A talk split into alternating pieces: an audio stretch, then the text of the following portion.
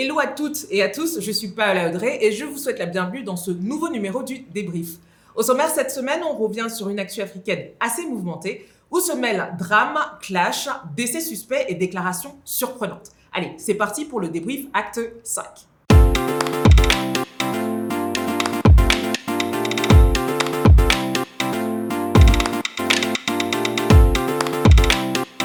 On démarre par la Côte d'Ivoire cette semaine avec un accident qui aura marqué les esprits.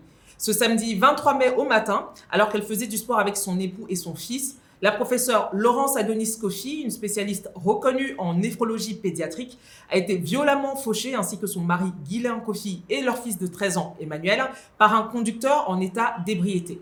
Les victimes sont décédées sur le coup, tandis que tous les passagers du véhicule sont, sont sortis indemnes. D'après un communiqué émis par le procureur de la République, on apprend que le conducteur mis en cause est un jeune homme de 23 ans du nom de Sissé Amadou et qu'il roulait sans permis de conduire. Il aurait perdu le contrôle de son 4x4 alors qu'il faisait une course de vitesse avec un autre jeune homme de 24 ans qui lui était à bord d'une Mercedes. Le jeune Sissé Amadou est donc inculpé pour les faits de triple homicide involontaire, d'excès de vitesse, de défaut de permis de conduire, de conduite en état d'ivresse et de mise en danger de la vie d'autrui. Ces faits sont passibles d'une peine d'emprisonnement allant jusqu'à 7 ans. Bien sûr, cette affaire souligne à nouveau le problème de la sécurité routière en Côte d'Ivoire, un pays où les accidents de circulation ont été en hausse de 13,28% en 2018, avec près de 10 000 cas recensés selon des sources policières.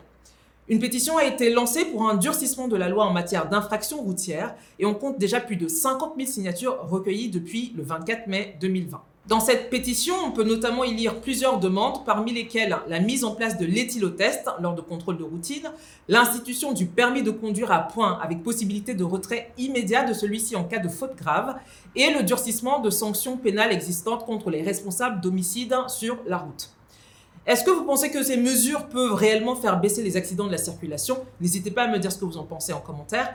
En attendant, il ne reste plus qu'à voir quelles sont les actions qui vont être mises en place par les autorités ivoiriennes afin que ce drame n'arrive plus. L'autre news ivoirienne cette semaine nous vient de la Cour pénale internationale. La décision a été prise le 28 mai 2020. Les restrictions de déplacement imposées à l'ancien président Laurent Gbagbo et son co-accusé Charles Blé ont été assouplies. Concrètement, cela signifie qu'ils ont désormais le droit de se déplacer comme bon leur semble, tant que les autorités du territoire l'acceptent.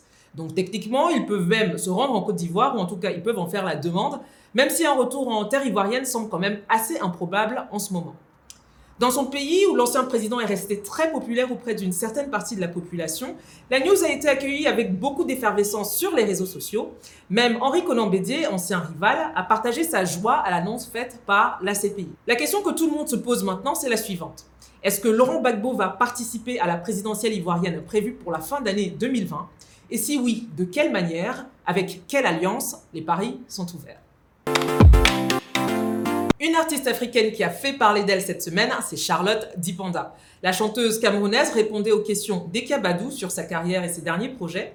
Et pendant l'interview, elle s'est exprimée sur la situation politique du Cameroun. On écoute. On a besoin de, voir ce que ce pays peut apporter à cette jeunesse-là qui est euh, euh, différente parce que ben, c'est une jeunesse qui est ouverte aussi à l'extérieur, qui voit ce qui se passe ailleurs et qui a le devoir, en tout cas l'espère aussi pour, euh, pour son pays. Donc moi je pense que euh, il est temps qu'on nous propose autre chose, il est, il est temps que ben, le Cameroun se développe parce que tant qu'il n'y a pas d'alternance, il n'y a pas véritablement de développement possible. Je pense que l'État actuel est arrivé à bout de ce qu'il pouvait proposer au Cameroun et que humblement, il gagnerait à, céder la place à une nouvelle gouvernance euh, sans rancune.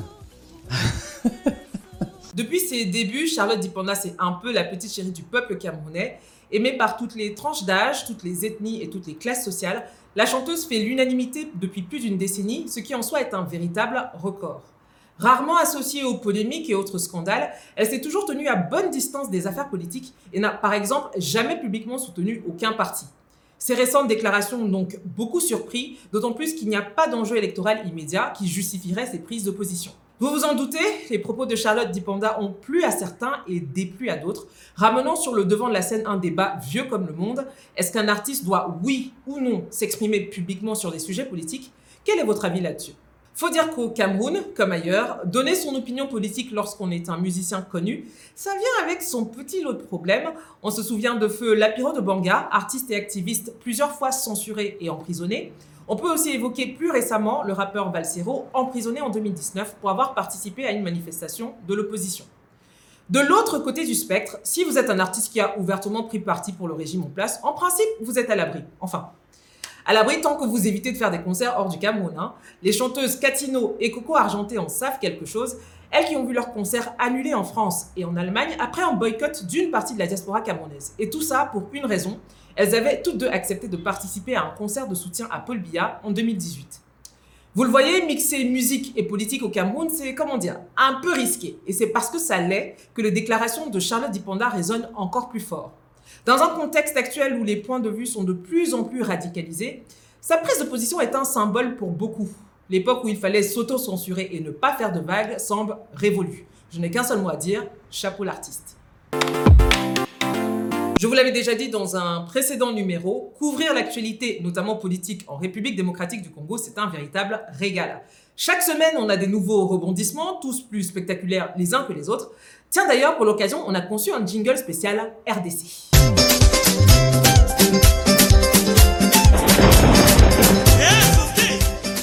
Au menu cette semaine du 25 mai à Kinshasa, on a démarré fort avec la reprise du procès de Vital Caméré.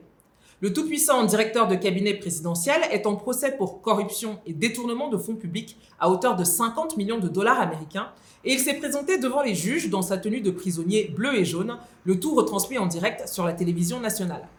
Entre ses avocats, les avocats de la partie civile et les réponses données par l'homme d'affaires libanais Samil Jamal, lui-même mis en cause, je peux vous dire qu'on ne s'est pas ennuyé une seule seconde.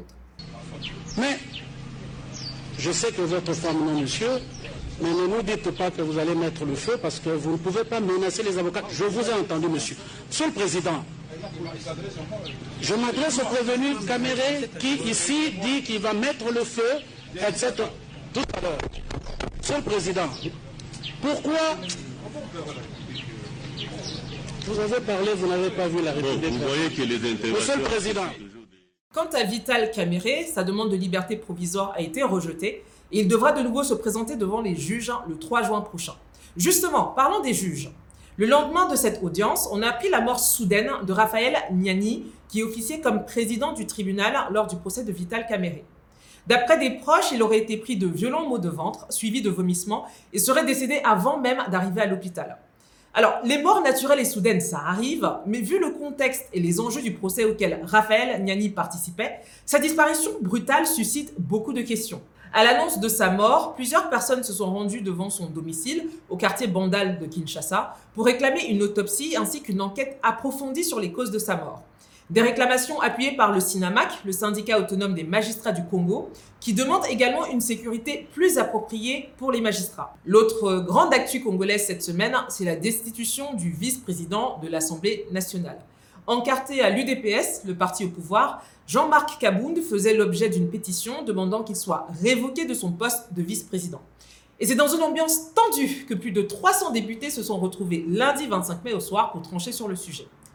Ce qui est sûr, les partisans de Jean-Marc Abound étaient prêts à en découdre pour empêcher que le vote se tienne. Et quand je vous dis prêt, je veux dire vraiment prêt. Les esprits se sont tellement échauffés que les députés en sont venus à bagarrer en pleine Assemblée nationale. Magnéto.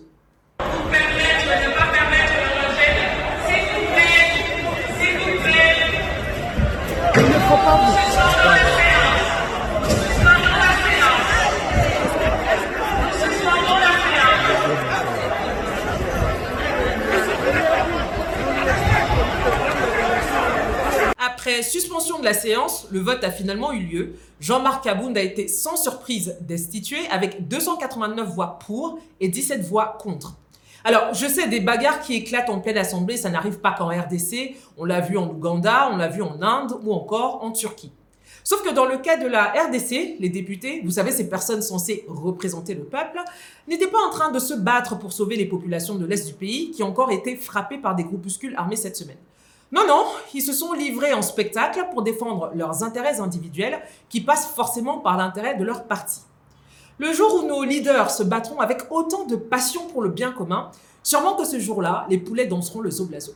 Blazo, zoblazo, blazo, Sur une note moins drôle, cette semaine, la présidence congolaise a également été endeuillée, notamment par la disparition de Charles Kilocho, directeur adjoint de la communication à la présidence, et décédé du coronavirus le 23 mai. C'est un événement triste, bien sûr, mais cette disparition arrive à un moment où plusieurs autres proches du chef de l'État congolais sont également décédés les uns après les autres dans un laps de temps relativement court. Il n'en fallait pas plus pour créer un climat de psychose, à tel point d'ailleurs que certains réclament des autopsies, là aussi, ainsi qu'une enquête sanitaire dans l'entourage présidentiel. Alors, empoisonnement, raison mystique ou décès liés au coronavirus, visiblement chacun semble en tirer ses propres conclusions pour le moment. Ce qui est sûr, je vais probablement vous en reparler dans un prochain épisode. L'information n'est pas totalement neuve, puisqu'elle date de début mai, mais je tenais quand même à en parler dans l'émission. La journaliste malgache Gaëlle Borgia a reçu un prix Pulitzer, une des récompenses les plus prestigieuses au monde en matière de journalisme et de littérature notamment. Ce prix lui a été décerné à elle, ainsi qu'à Michael Schwirtz, journaliste d'investigation au New York Times, pour un reportage consacré à l'intervention de la Russie dans les élections présidentielles de 2018 à Madagascar. Alors en fait, on a mené une enquête à Madagascar sur euh, l'ingérence euh, de Russes dans la présidentielle de Madagascar en 2018. On a découvert que euh, plusieurs groupes de Russes se sont installés à Madagascar plusieurs mois avant la présidentielle ils ont habité à Madagascar. Euh, on a euh, trouvé l'hôtel où ils séjournaient de manière permanente. Donc, ils avaient investi tout un hôtel et ils ont commencé à approcher des candidats à la présidentielle en leur proposant de l'argent en cash, même parfois des, sacs avec du cash, enfin des sacs remplis de cash. ils leur proposaient de, payer par exemple la caution obligatoire pour se présenter à la présidentielle. Euh, il proposait aussi une aide logistique, une aide technique, et en fait, il se présentait comme des experts en élection. Et il disait à certains staffs euh, de campagne de candidats qu'ils avaient déjà travaillé euh, dans des élections en Afrique, notamment.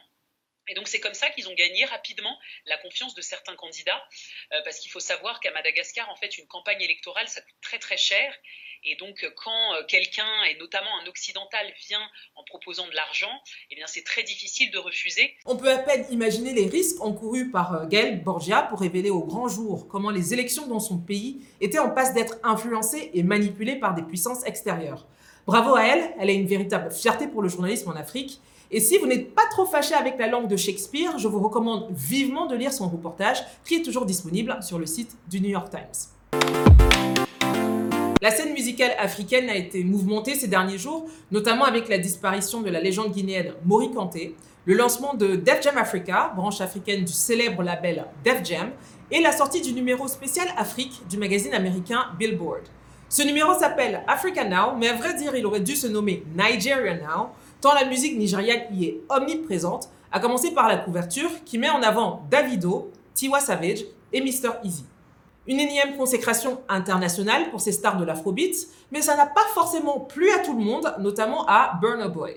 Celui qui se surnomme l'African Giant, le géant africain, a profité de l'euphorie pour, disons, casser l'ambiance. Tout commence lorsque Davido annonce sur Snapchat qu'il prépare un nouveau projet pour le mois de juillet. Quelques heures plus tard, Burna postera lui aussi un message disant Le mois de juillet sera drôle et je vais en rire comme il se doit. Ni une, ni deux, Davido décide de répliquer en postant une photo de lui et Wizkid, comme pour dire que Burna Boy ne fait pas vraiment partie de ce qui règne sur la musique urbaine nigériane en ce moment. L'auteur du tube Ye ne pouvait bien évidemment pas laisser couler. Il ne va pas y aller par quatre chemins en écrivant Tu ne sais pas jouer au football, tout le monde le sait et tu es une honte pour tous, mais c'est ton père qui a acheté l'équipe. Une attaque à peine voilée sur le manque de talent supposé de Davido et son statut de fils à papa.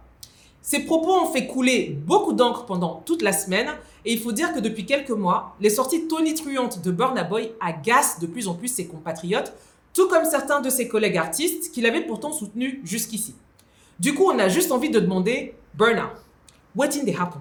Pour finir sur le sujet, sachez que Davido, cette semaine, a célébré le disque d'or qu'il vient d'obtenir au Canada avec son single Fall. Sorti en 2017, le morceau vient officiellement de s'écouler à 50 000 exemplaires, une belle performance. Par ailleurs, Davido devrait sortir en principe un nouvel album au mois de juillet, un album sur lequel de nombreuses collaborations internationales sont attendues, dont un duo avec la rappeuse américaine Nicki Minaj. L'épisode 5 du débrief, c'est fini. Merci pour votre attention. N'hésitez pas à partager l'émission avec le hashtag Le TV. Pour les recommandations ciné, musique ou info africaine, vous pouvez rejoindre ma newsletter sur africa-digest.com. Je vous donne rendez-vous à l'épisode 6 et d'ici là, portez-vous bien. Allez, bye.